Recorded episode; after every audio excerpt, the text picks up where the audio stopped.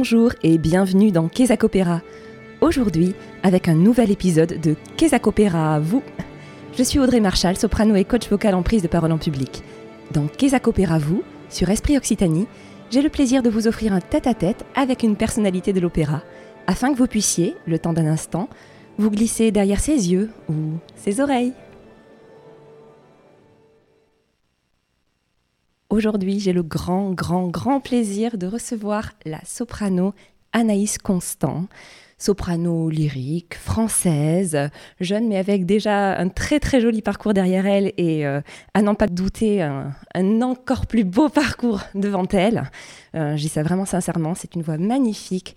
Euh, si je vous la décris en deux mots, c'est une voix qui est ample, qui est veloutée et qui est en même temps très lumineuse. On n'est pas dans quelque chose de d'ultra sombre, mais dans quelque chose qui emplit complètement. Donc moi, je suis euh, une vraie fan. Et donc, euh, donc merci Anaïs d'être là aujourd'hui avec nous. Avec plaisir, bonjour. Je voulais vous poser une question euh, pour commencer. Est-ce que l'opéra, ça a toujours été une évidence pour vous? Je ne sais pas si on peut dire que l'opéra a toujours été une évidence. En tout cas, chanter a toujours été une évidence. Quand j'étais petite, euh, pour m'endormir le soir, j'avais même 4-5 ans, il fallait que je me berce dans, dans, mon lit le soir pour m'endormir. C'était presque nerveux et c'était un besoin réel. En, chantant? En chantant, oui, oui, je chantais. Et, euh, et c'est quelque chose qui s'est arrêté, je devais avoir 12 euh, ou 13 ans. Voilà, c'est vraiment quelque chose qui faisait, ça fait partie de moi. Le chant fait partie de moi depuis toujours, en fait. Après, l'opéra, je ne connaissais pas lorsque j'étais petite. J'ai découvert petit à petit, je suis rentrée dans une chorale à l'âge de 9 ans parce que je voulais faire comme ma sœur, ma grande sœur forcément qui était mon exemple. Donc je suis rentrée dans une chorale amateur, j'ai découvert le répertoire classique et ensuite, à l'âge de 11 ans, ils m'ont donné mes premiers solos et petit à petit, en fait, j'ai découvert l'oratorio, c'est-à-dire la musique sacrée, classique. Et ensuite, euh, euh, j'ai commencé à prendre des cours de chant à l'âge de 12 ans et là, j'ai commencé à découvrir l'opéra. Merci.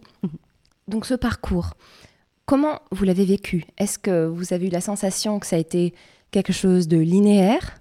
Ou est-ce qu'il y a eu des tournants décisifs, euh, des rencontres, des, événements qui ont fait qu'il euh, y a eu des grands pas qui se sont faits? Il y a eu évidemment des périodes extrêmement décisives. Euh, à l'intérieur de moi, c'était une évidence. C'était comme si j'avais une foi en moi qui me disait que je chanterais. Voilà, je savais pas comment, je savais pas si j'allais faire de la variété, si j'allais faire de l'opéra ou, autre, mais je savais à l'intérieur de moi que je chanterais.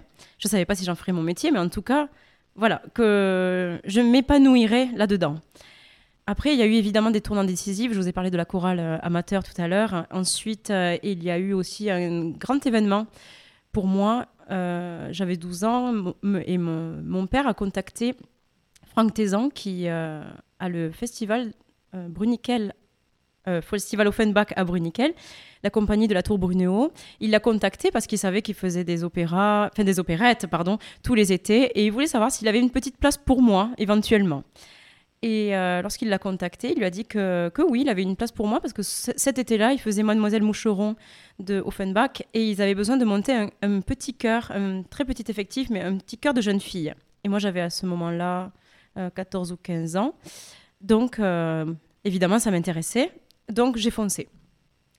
Et encore une fois, c'est un peu comme la chorale, cette euh, compagnie La Tour Bruno, c'est encore devenu une autre famille pour moi.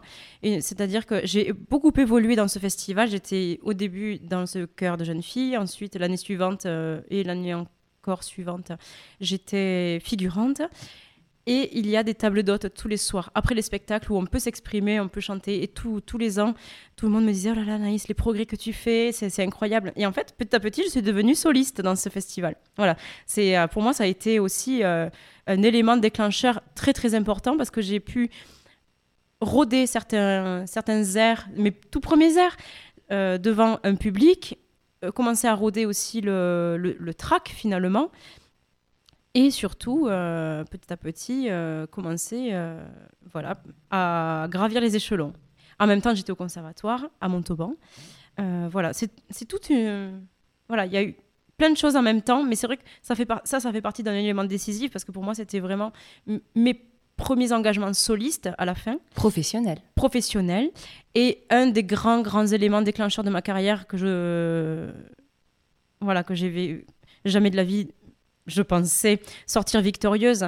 Euh, c'est lorsque j'ai gagné le troisième prix du grand concours Opéralia à Los Angeles, euh, le, concours Placido Domingo. Pour les auditeurs, c'est un immense concours, immense concours pour international. Pour les auditeurs, mais même pour nous, les chanteurs, ça fait partie euh, dans le métier des, des, concours difficilement accessibles. Moi, je suis...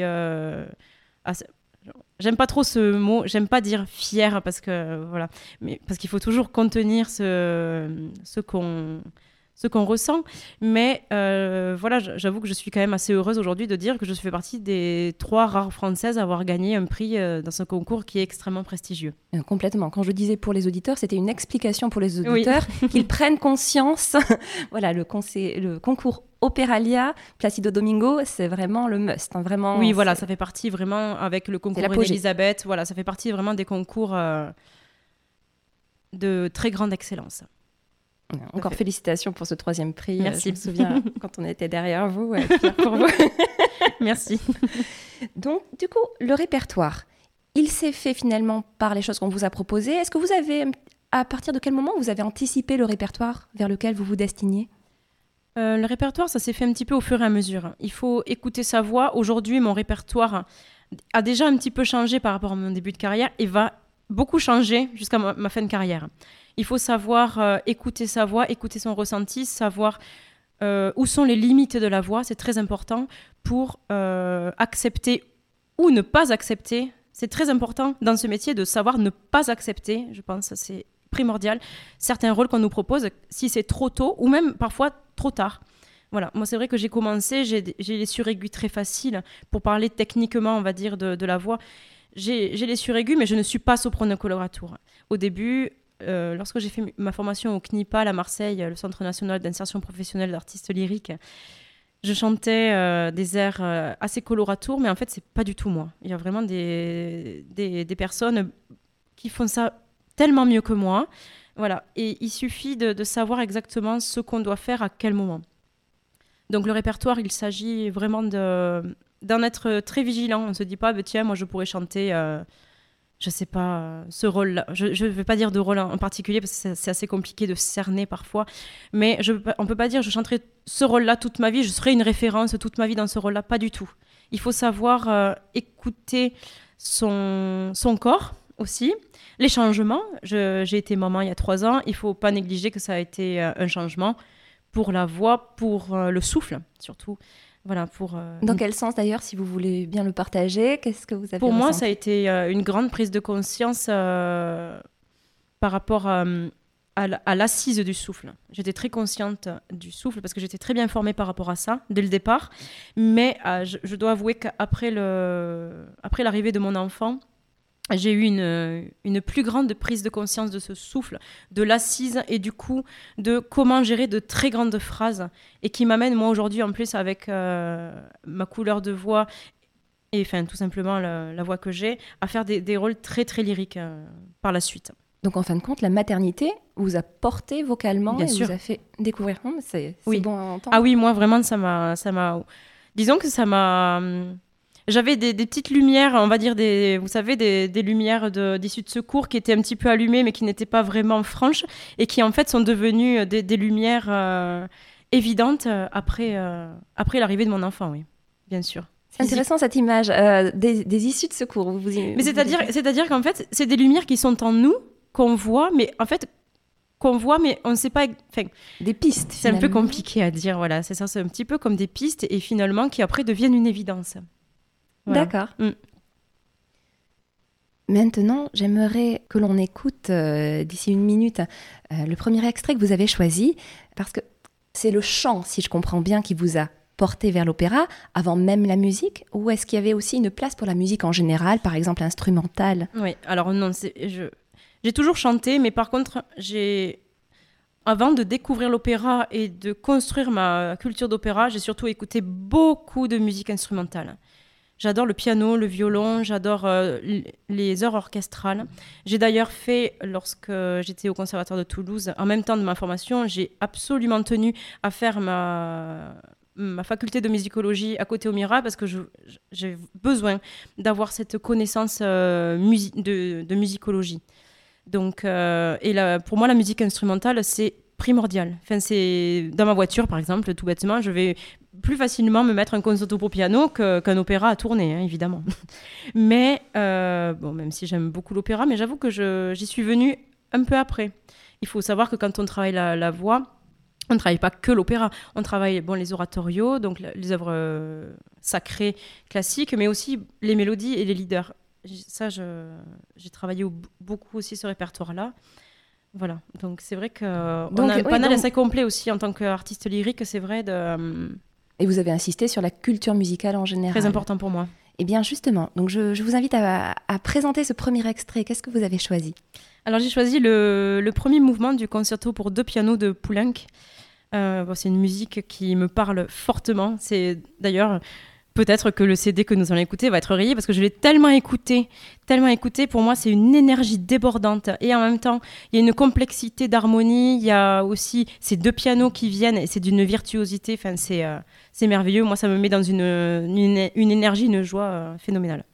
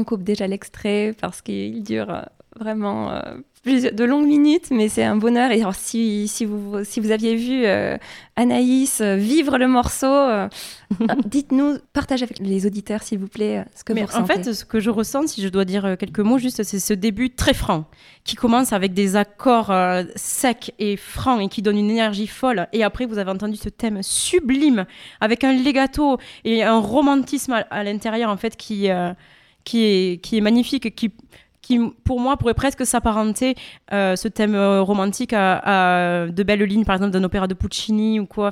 Et c'est ça que j'aime c'est ce mélange en fait. C'est cette euh, grande délicatesse ce grand phrasé ce grand legato et en même temps cette franchise et cette énergie débordante voilà c'est ce mélange. Mais c'est ça c'est quelque chose que j'ai remarqué parce que vous aviez envisagé plusieurs plusieurs extraits. Mhm. et il a malheureusement fallu choisir.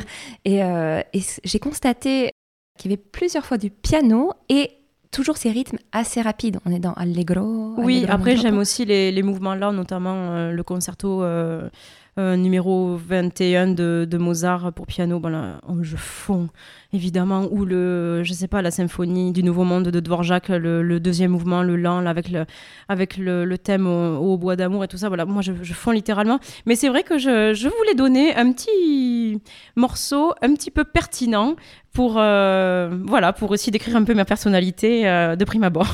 C'est vrai que je pense que vous êtes dans la vivacité, ça, oui. il n'y a, a, aucun doute. Oui. Donc merci, merci pour euh, cet extrait euh, et ce, joli moment, euh, magnifique même. Donc le piano, c'est voilà, c'est un goût pour le piano, mais c'est également avec d'autres instruments, c'est l'énergie finalement, la, dynamique des morceaux, si je me trompe pas, voilà, qui, qui, vous parle particulièrement. Notamment, oui. Et puis aussi des fois, voilà, je vous dis aussi ces enchaînements d'harmonie qui parfois, notamment dans, dans Poulenc, qui vont un petit peu euh, dans des endroits où on ne s'attend pas.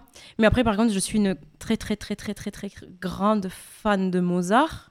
Je suis euh, littéralement euh, subjuguée par le génie de ce compositeur qui, en 35 ans, a écrit pour une telle diversité d'instruments, c'est assez rare pour le souligner. Il a écrit, bon évidemment pour le piano, le violon, mais il a écrit des, euh, pièces magnifiques pour corps, pour hautbois, mais surtout par exemple pour euh, l'harmonica de verre. Je ne sais pas si, euh, voilà, si certaines personnes connaissent. Il faut absolument se renseigner sur toutes ses œuvres et évidemment tous les opéras et la diversité d'opéras notamment qu'il a écrit.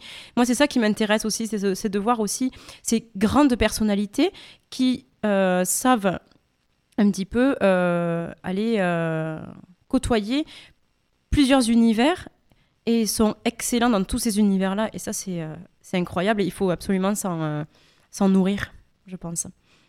Oui, tout à fait. C'est mm. il y a des personnalités tellement épatantes comme ça. Oui. D'ailleurs, qui aujourd'hui ne sont plus égalées. C'est euh, voilà ou sinon euh, le sauront peut-être plus tard mais c'est vrai que elle sera peut-être plus tard mais, mais moi des fois je me dis j'aurais aimé quand même vivre euh, il y a quelques siècles en effet pour pour essayer et même pour voilà éventuellement pouvoir côtoyer même ces personnes là c'est peut-être incroyable. Mais vous m'apportez une une transition parfaite parce que justement, mm. j'avais envie de vous mener sur le, sur le parcours de la formation. Parce que je me disais, en fin de compte, si on n'a peut-être plus euh, autant de Mozart aujourd'hui, c'est peut-être parce que la, la formation musicale n'est plus proposée de la même manière. Alors, elle est peut-être proposée à un plus grand nombre. Mais d'un autre côté, euh, je pense que la formation intensive du jeune Mozart, je ne sais pas si elle passerait tout à fait euh, auprès de l'éducation nationale aujourd'hui. Après, c'est, je ne sais pas. C'est assez compliqué. C'est un débat qui, qui est sans fin parce que, en effet, on peut se demander pourquoi. Euh, il y a, d'excellents compositeurs, hein, il ne faut pas dire hein, encore aujourd'hui, mais euh, voilà, c'est vrai que d'un génie tel que Mozart ou autre, c'est vrai qu'on peut, on peut se demander pourquoi aujourd'hui il n'y en a pas. Est-ce qu'éventuellement, on ne pourrait pas tout simplement se demander si au fil de tous les siècles où les musiques ont été composées, est-ce qu'on n'a pas épuisé toutes les possibilités harmoniques ou les possibilités mélodiques? Ça reste des mathématiques, la musique. Est-ce qu'éventuellement, on n'aurait pas aussi épuisé toutes ces possibilités, qui, euh, tous ces enchaînements? Je ne sais pas. On ne sait pas. Mais ça, c'est la, la, thèse justement de certains auteurs. Je m'étais plongée pour mon mémoire sur l'ornementation, je m'étais mhm. plongée sur les, euh, sur les écrits euh, de, de différents euh, théoristes, théoriciens, excusez-moi, de différents théoriciens de l'époque baroque, et eux-mêmes avançaient le fait qu'il était difficile de créer de la musique nouvelle. Oui dans la mesure où tout avait déjà été composé. Donc Ah. c'est un vécu qu'on avait, une sensation qu'on avait déjà, Déjà au XVIIe très siècle. tôt. Oui, voilà. en effet. Donc en fin de compte, moi, je- il me semble qu'il reste des choses à écrire ensuite. Oui. Je pense qu'il y a des modes aussi. Et est-ce que les, le les Mozart d'aujourd'hui seraient autorisés à composer comme Mozart aujourd'hui Et oui, ça, on sait pas. Ça aussi, c'est une question Bien sûr. euh, Ah, qui reste ouverte. C'est très compliqué, en effet, de, de savoir. euh, et s'il le faut, je vais peut-être avancer une thèse, j'en sais rien. S'il le faut, d'ici euh, 50 ou 100 ans, euh, on ne sera plus là. Et peut-être que euh, à cette époque-là, il y aura un nouveau Mozart, il y aura de nouvelles personnalités. On ne sait pas. C'est ça aussi toute la magie de la vie. hein. C'est ça qui est, qui est beau. Oui, le fait que les choses ne sont pas écrites à Non, l'avance. exactement. Et donc, euh, pour euh, revenir sur la formation, donc vous êtes euh, une, euh, une jeune femme, mais avec déjà un très beau parcours derrière vous. Et est-ce que vous, en tant que donc vous êtes une femme d'aujourd'hui, est-ce que vous auriez des conseils à délivrer aux, chanteurs qui envisagent cette voie ou qui démarrent leurs études, peut-être en conservatoire ou en privé d'ailleurs Bien sûr, j'ai plein de conseils et surtout des conseils bienveillants. Alors déjà, le premier conseil bienveillant que je vais donner, c'est surtout euh, tâcher de, de s'entourer de personnes bienveillantes, hein, parce qu'il peut y avoir aussi des personnes qui sont un petit peu frustrées ou quoi. Si on peut, d'une manière générale, les éviter, c'est pas mal. Voilà. Euh, je pense que moi, je vis, moi, je vis comme ça. Moi, je, je vis normalement. C'est-à-dire que euh, Aujourd'hui, pour venir vous voir, j'ai pris ma voiture, j'ai conduit deux heures, ça me dérange absolument pas. Euh, même encore l'autre jour, j'ai euh, jumpé, j'ai dû remplacer euh, Michaela au théâtre du Capitole au dernier moment. Et ben j'ai pris ma voiture, je suis venue, voilà. C'est-à-dire que ce que je veux dire, c'est que je ne m'empêche pas de vivre une vie entre guillemets normale pour le chant. Je m'explique. Ça ne veut pas dire que j'ai pas un rythme de vie. Attention, j'ai une très bonne hygiène de vie. Je me couche tôt le soir. Je fais attention à ne pas trop consommer d'alcool. Évidemment, je ne fume pas. Je respecte mon corps, mais je pense que je respecte en fait euh, mon corps peut-être autant qu'une personne qui, qui fera un autre métier et qui tout simplement est respectueux envers, envers lui-même. Donc ça, je pense que c'est très important. Mais en tout cas, ce que je veux dire, c'est que il faut pas s'empêcher de vivre ou euh, par exemple, si j'avais écouté certaines personnes, mais d'une autre époque, que je, euh, je, que vous estimez j'estime évidemment grandement, et je comprends tout à fait euh, le- leur point de vue. Mais si j'avais écouté certaines personnes, je n'aurais pas eu d'enfant. Euh, Aujourd'hui, j'ai un fils qui me comble de bonheur et qui, qui lui aussi est comblé. Par contre, il, il s'agit aussi d'expliquer les choses. Il s'agit d'être d'être très clair, d'être limpide avec le métier. Euh, par exemple, j'ai une nounou. Si pour rentrer dans, je sais pas, dans, des détails qui peuvent parler à certaines personnes, j'ai une nounou parce que moi, je refuse d'imposer à mon fils de m'entendre chanter. Voilà, pour moi, ça, me paraît évident. C'est aussi, il, s'agit vraiment de se respecter soi-même et de respecter son entourage. Je pense que c'est très important. Ensuite, ce que je veux dire, c'est c'est qu'il faut tout simplement euh, être beaucoup travailler. Il faut beaucoup travailler, voilà. Même si on est, eng- moi j'ai été beaucoup engagée dans des petits, dans des petits rôles en début de carrière, ce qui est tout à fait normal, et je suis ravie.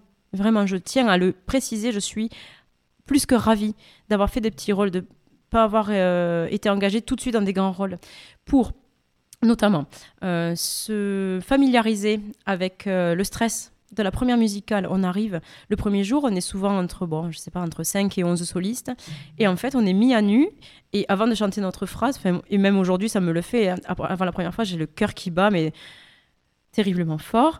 Donc euh, ça je suis très contente d'avoir pu euh, de pas avoir été jetée dans la gueule du loup trop vite. Voilà, par rapport à ça, et aussi par rapport à l'endurance sur scène, par rapport euh, à plein de choses. Il faut savoir, il faut savoir être patient, c'est très important. Voilà. Et en même temps, il faut aussi, euh, il, ne faut pas être que dans l'attente de se dire on va me donner ce rôle ou ce rôle. Il faut aussi anticiper les choses, mais il faut être très, très, très, euh, vraiment très, hum, très sérieux très sérieux par rapport à la voix, mais en même temps ne pas s'empêcher de, voilà, de vivre ce qu'il faut vivre pour... euh, Parce que généralement, ce qu'on doit vivre nous nourrit en fait, nous nourrit la voix, nous nourrit l'expression, euh, nous apporte beaucoup de choses. C'est très important. Oui, une vie aseptisée ne vous ferait pas chanter de la même manière. Pas du tout. Et je serais pas, je serais pas heureuse. Et du coup, je, non, ça, c'est évident. Parce que dans une période de ma, de ma vie, je n'étais pas comblée de bonheur et euh, j'ai vite senti la différence. Vocalement, oui. vous l'avez senti. Oui, au niveau de la justesse, au niveau de, beaucoup de choses. Même de la justesse. Ah Mais en fait, moi, c'est marrant. Hein, je, moi, je le, je le perçois comme ça. C'est-à-dire que notamment aujourd'hui, même sur scène, hein, je peux vous délivrer un de mes petits secrets, c'est qu'en fait, pour chanter le plus juste possible, il faut il faut que je dédramatise la voix, c'est-à-dire qu'il faut presque, je pense, parfois à ne rien faire. Parce que maintenant, c'est une mécanique, une, euh, c'est toute une musculature qui est en place et qui fonctionne plutôt très bien. Et parfois, il ne faut pas se dire, ah là, je veux sonner absolument ou quoi. Non, au contraire, moins on veut démontrer, enfin moi en tout cas, c'est ma voix ne pardonne pas par rapport à ça. Moins, je suis dans la démonstration et mieux ça fonctionne. Et je garantis, ça sonne dans la salle. non, non, j'en suis témoin.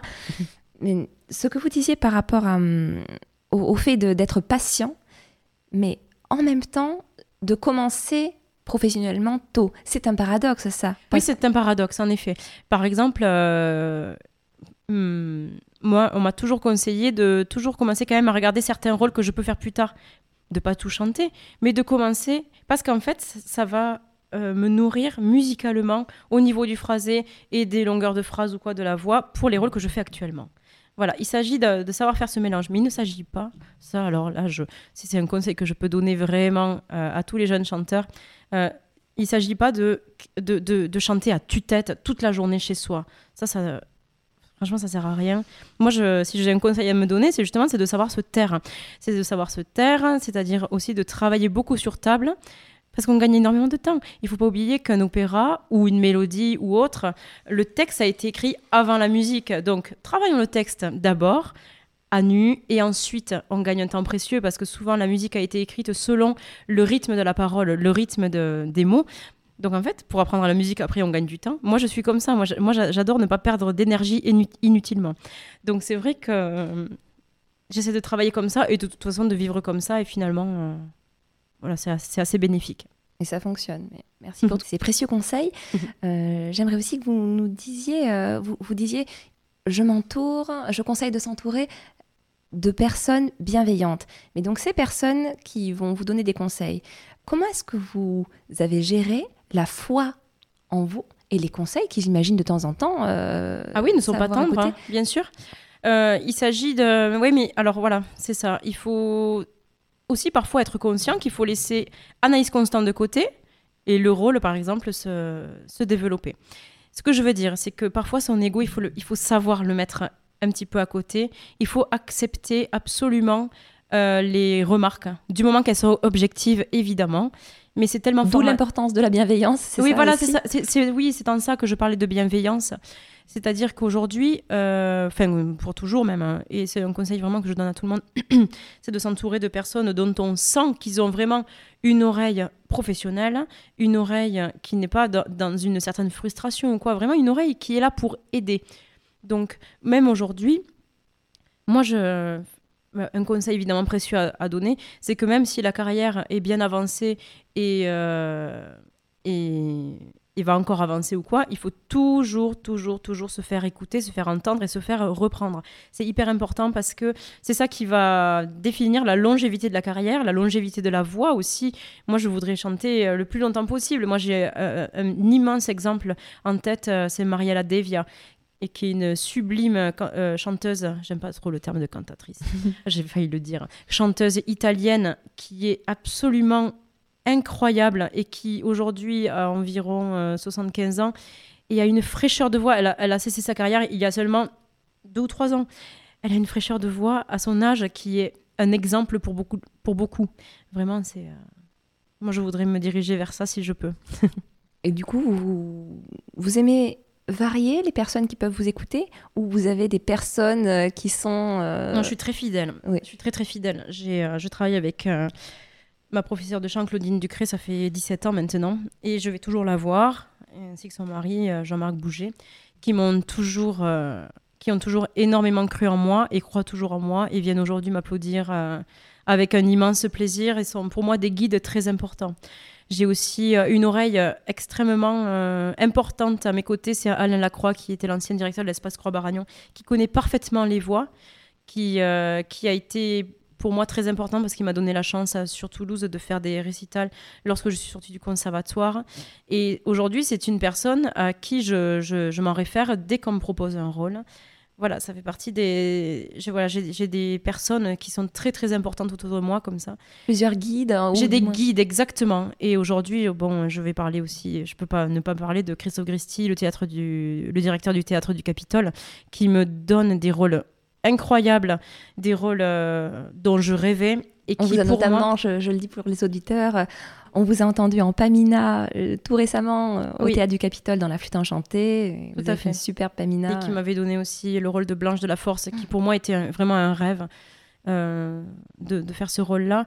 Et, et c'est une personne qui est extrêmement importante aussi sur mon parcours parce que c'est une personne qui connaît très bien les voix et qui sait se projeter dans une voix, c'est-à-dire qu'il va, il va savoir comment il va évoluer une voix. Et pour moi, c'est voilà, c'est une, c'est un guide magnifique. Donc c'est très aimable à vous de leur faire ces, euh, ah oui, hommages. oui, je sens euh, qu'ils sont sincères du fond du cœur. Ça fait partie, voilà, j'ai oui, voilà, ces personnes autour de moi qui sont euh, vraiment primordiales. on en a besoin, c'est un petit peu... J'allais dire, c'est un peu comme des parents. Pour moi, c'est un petit peu des parents de la musique, en fait.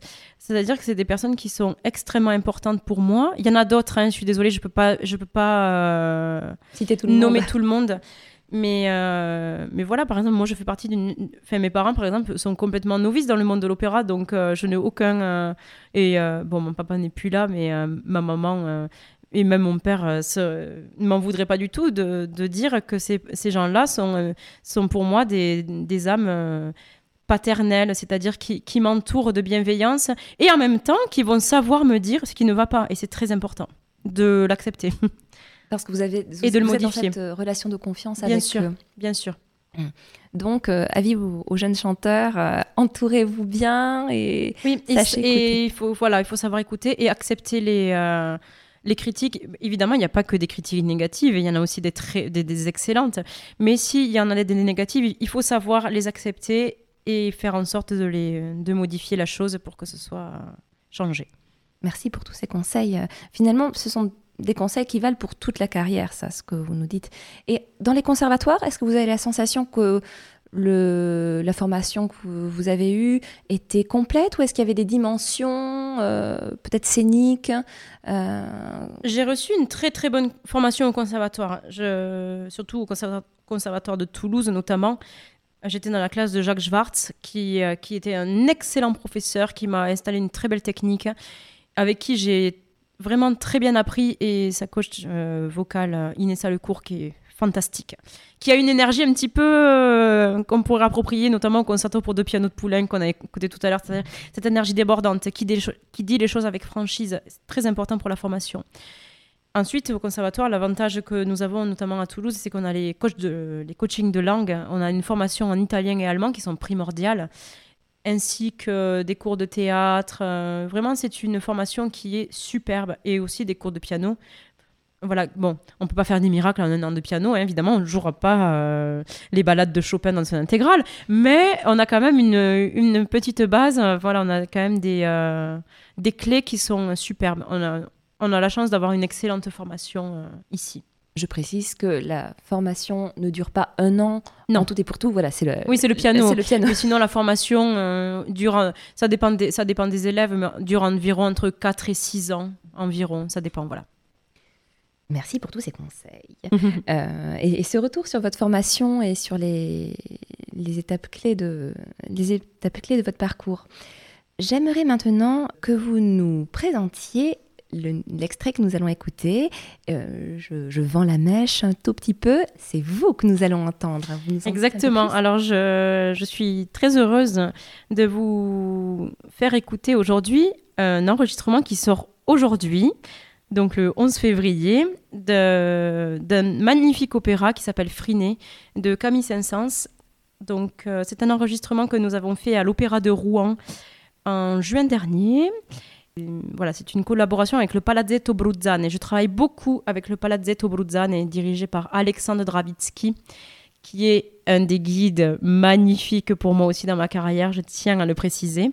Donc là, j'interprète le rôle de, Lampito. Je suis la suivante de Friné. Friné, qui est une, euh, qui est, une magnifique dame de l'époque, euh, très, très distinguée, très courtisée. Et donc, moi, je suis euh, sa, suivante. Et dans cette terre, cette petite Ariette, je présente, je décris un petit peu cette magnifique Friné auprès de, de Dicéphile.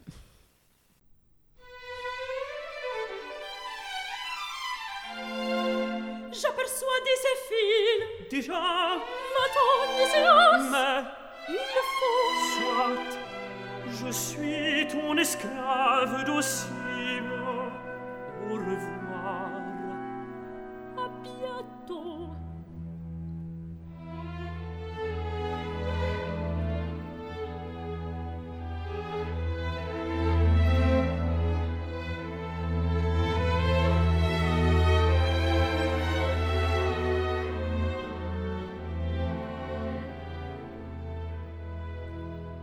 Introduit d'ici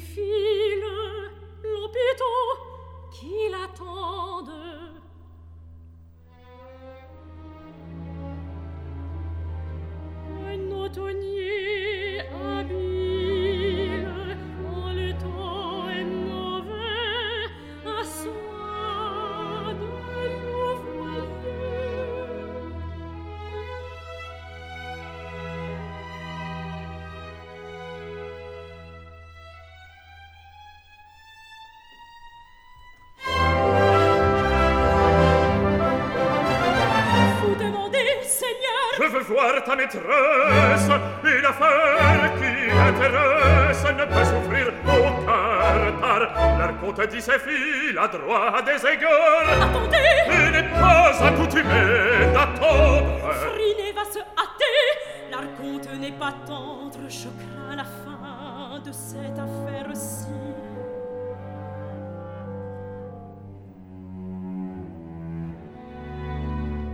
Eh bien, c'est donc ici qu'habite cette femme qui met un seul regard toute une ville en flamme. C'est ici qu'habite Friné, belle en tout lieu, elle est plus belle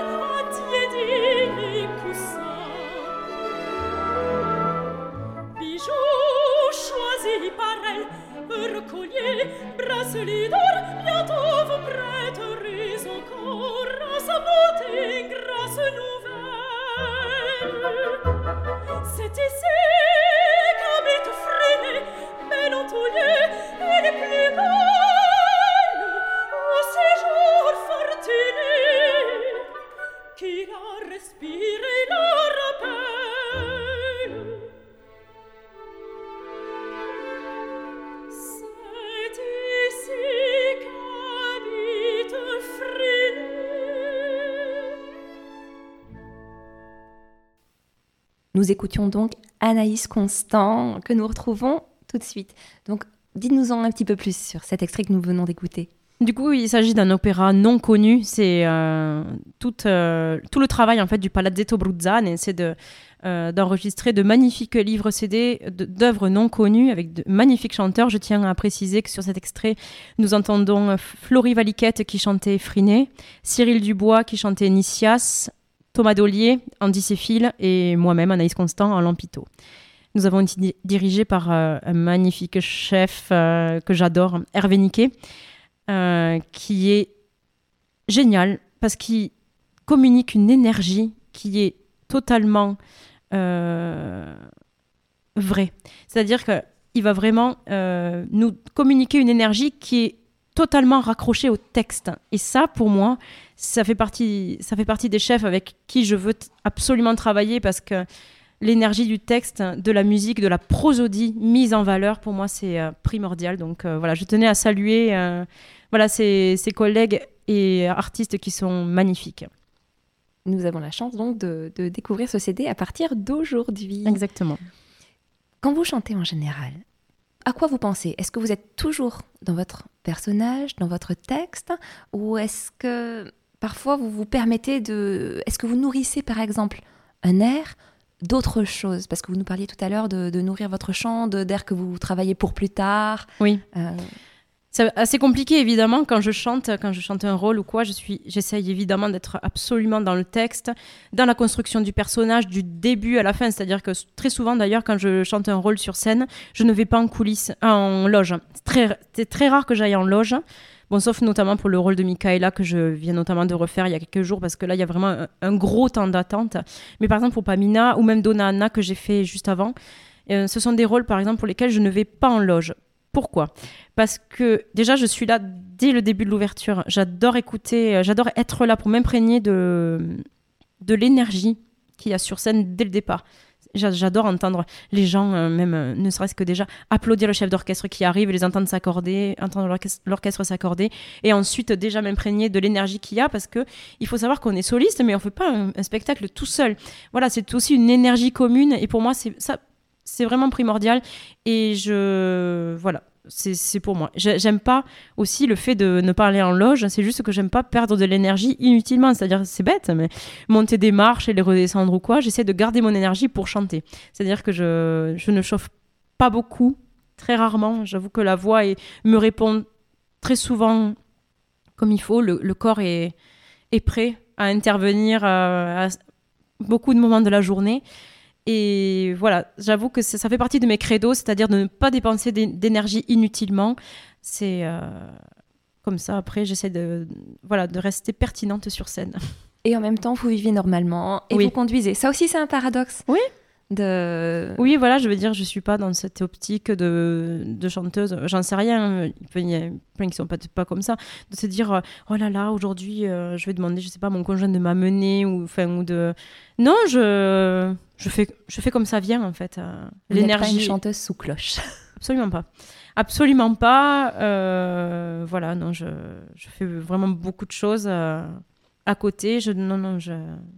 Pas sous cloche, mais par contre, évidemment, par, exemple, pour La Flûte enchantée de Mozart au Théâtre du Capitole que nous avons fait en décembre, avec un épisode de Covid qui était quand même assez important.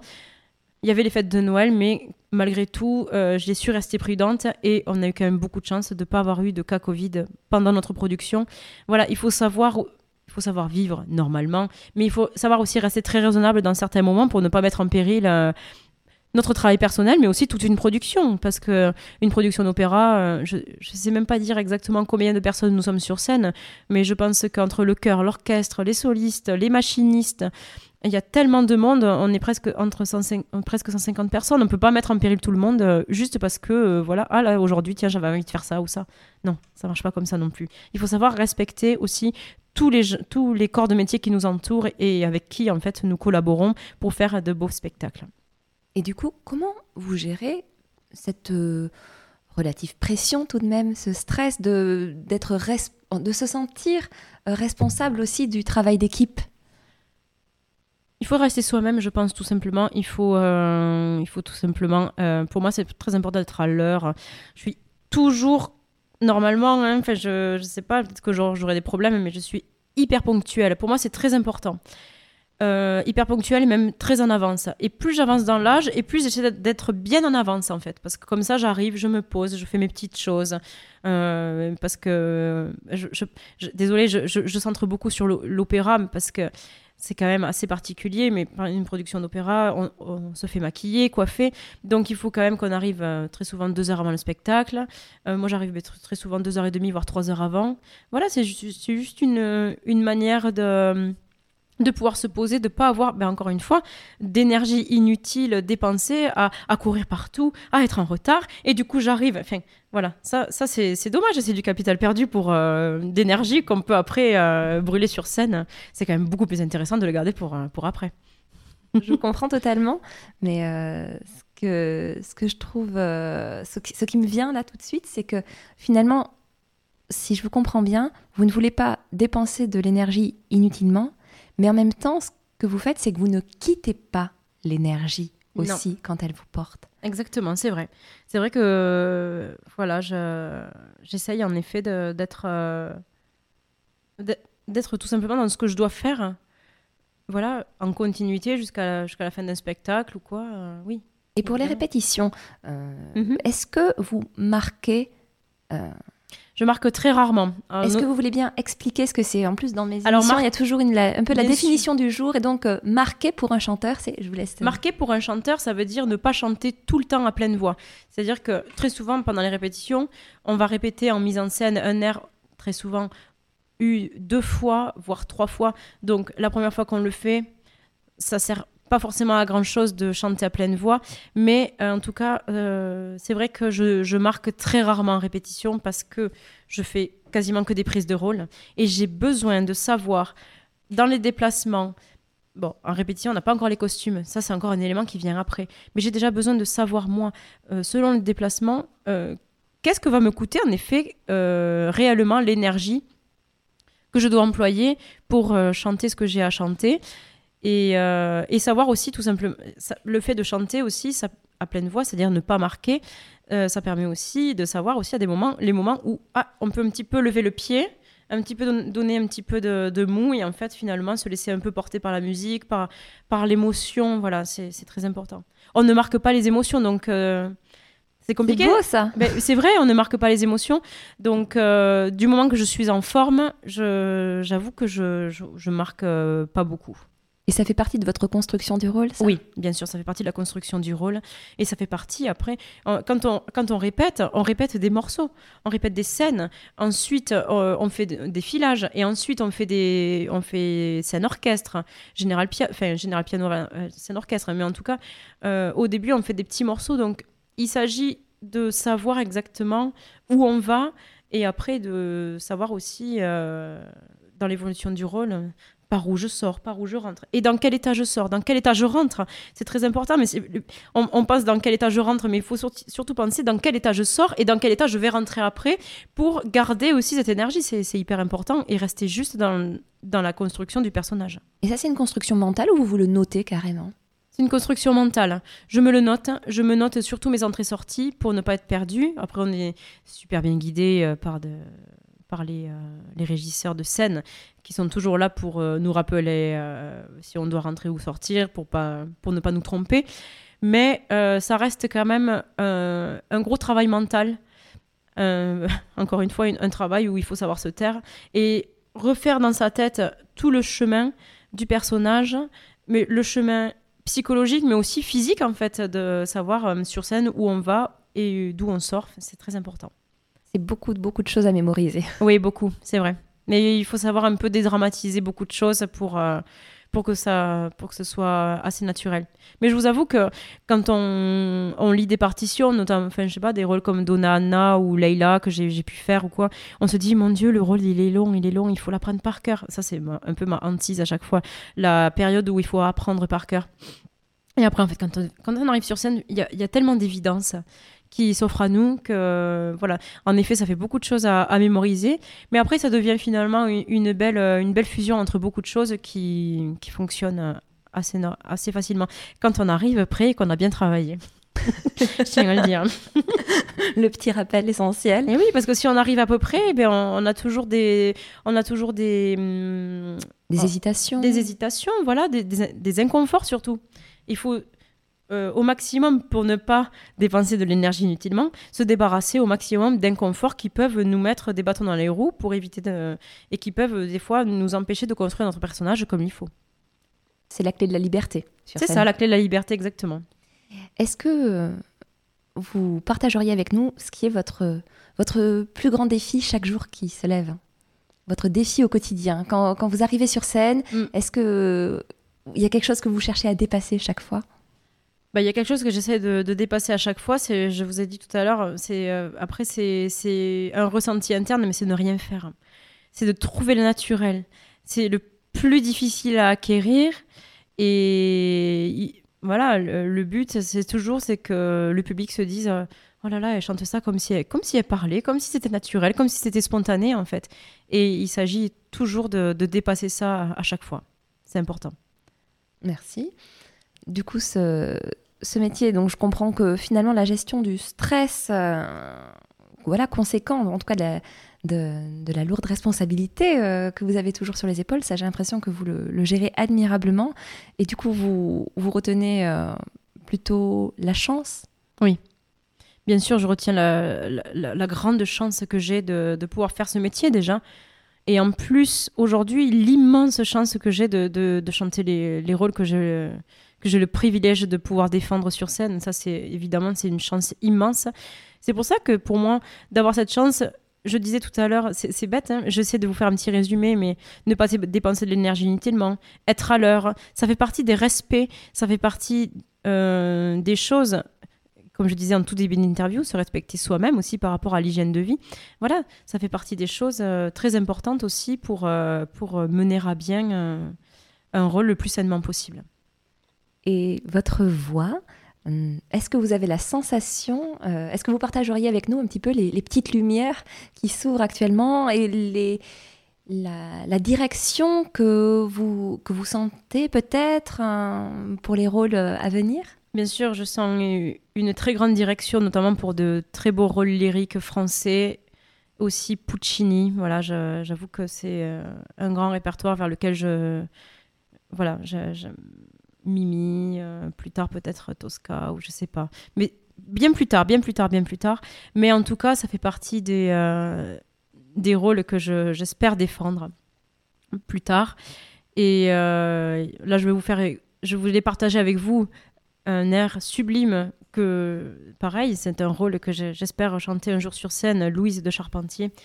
Et cet air-là est tellement beau dans les mots, dans ce que Louise exprime. Elle dit Quelle belle vie depuis le jour où je me suis donnée, toute fleurie semble ma destinée. Enfin, le, le texte est tellement beau, tellement poétique et tellement, tellement vrai en même temps qu'il décrit un amour sincère. C'est voilà, ça fait partie des choses que je, Je précise que toutes défendre. les références des airs que nous écoutons euh, aujourd'hui seront euh, dans le, sur le site de l'émission. Mais donc, je vous laisse écouter le morceau Depuis le jour où je me suis donné, extrait de Louise de Charpentier par la grande Léontine Price.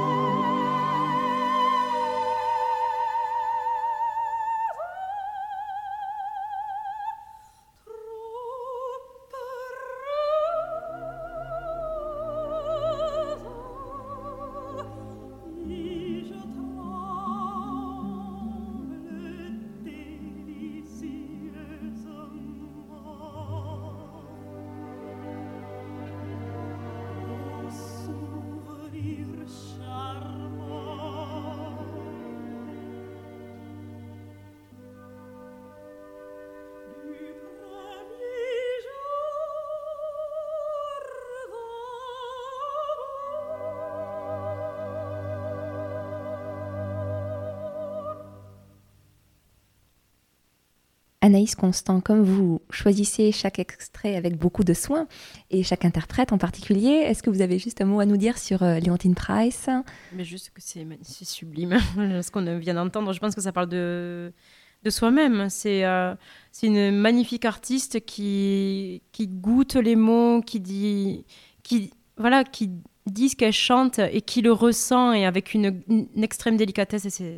C'est un plaisir, c'est sublime. Vous avez des modèles chanteuses euh, lyriques Oui, j'ai des modèles. Hein. Je parlais tout à l'heure de Maria Devia, qui pour moi est un immense modèle. J'ai eu la chance d'ailleurs d'aller pouvoir travailler un petit peu avec elle et j'espère pouvoir y revenir bientôt.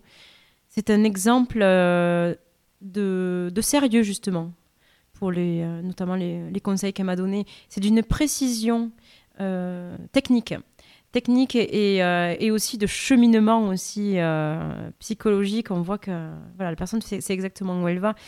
Après, il y a des grands exemples. Moi, je ne peux pas m'empêcher de parler de Anna Netrebko, qui pour moi aujourd'hui est une des plus grandes pointures, qui a cette voix riche, ample, généreuse et qui, euh, et qui, qui, elle aussi a un répertoire qui a beaucoup, beaucoup évolué. Elle chantait au début Suzanne, il y a des enregistrements. Euh, bon, évidemment, Traviata, elle est euh, incontournable dans ces rôles-là.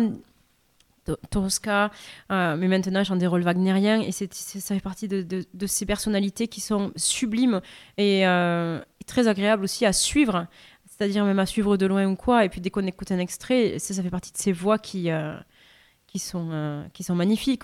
Je, parle, je, pense aussi beaucoup à Nathalie Dessay, qui aujourd'hui ne chante plus, mais qui pour moi est un grand exemple. J'écoute. Je voulais d'ailleurs passer cet extrait, mais euh, on a été limité, donc c'est pas grave. Je vous, je vous pousse vraiment à aller vous procurer notamment ce, ce, CD qui pour moi est incontournable, des airs de concert de Mozart qu'elle a enregistré au tout début de carrière, qui est juste parfait parfait techniquement, qui est parfait au niveau de l'intensité dramatique. Euh, voilà, pour moi, qui fait partie de, ces, euh, de ces grandes références. Et en plus, bon, Nathalie Dessay, évidemment, est une sublime référence dans euh, des rôles comme... C'est ça qui est beau avec Nathalie Dessay, c'est qu'elle est devenue vraiment aussi une référence dans des rôles ça qui est magnifique avec elle, comme euh, Ophélie dans Hamlet ou euh, L'acmé évidemment de Delibes, euh, elle est incontournable, ou Marie, la fille du régiment.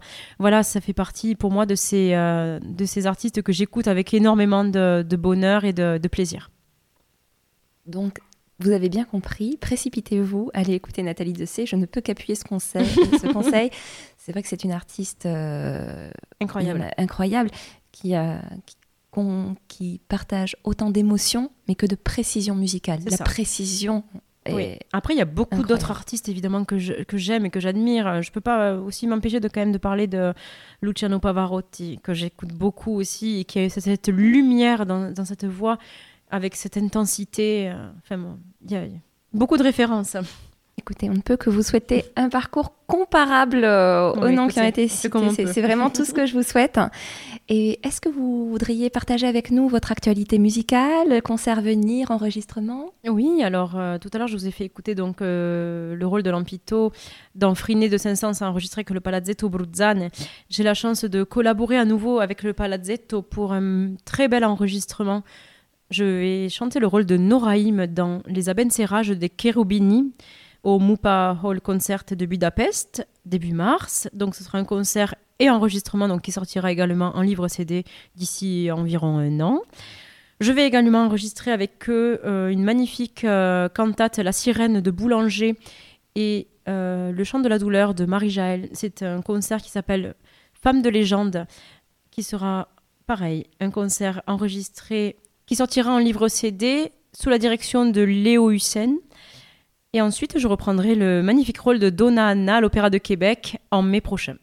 Et si je ne me trompe pas, euh, euh, le concert que vous donnerez avec l'Orchestre du Capitole, il, sera, il est pour bientôt, n'est-ce pas, là, Oui, pardon, il sera le 2 avril. Notez bien la date, hein, chers auditeurs.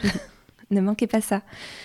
Merci beaucoup, Anaïs Constant, d'être venue partager tout cela avec vous. C'était un, entretien euh, qui m'a procuré beaucoup de plaisir. Euh, tout ce que vous avez partagé était passionnant. Merci à vous. Merci pour votre accueil.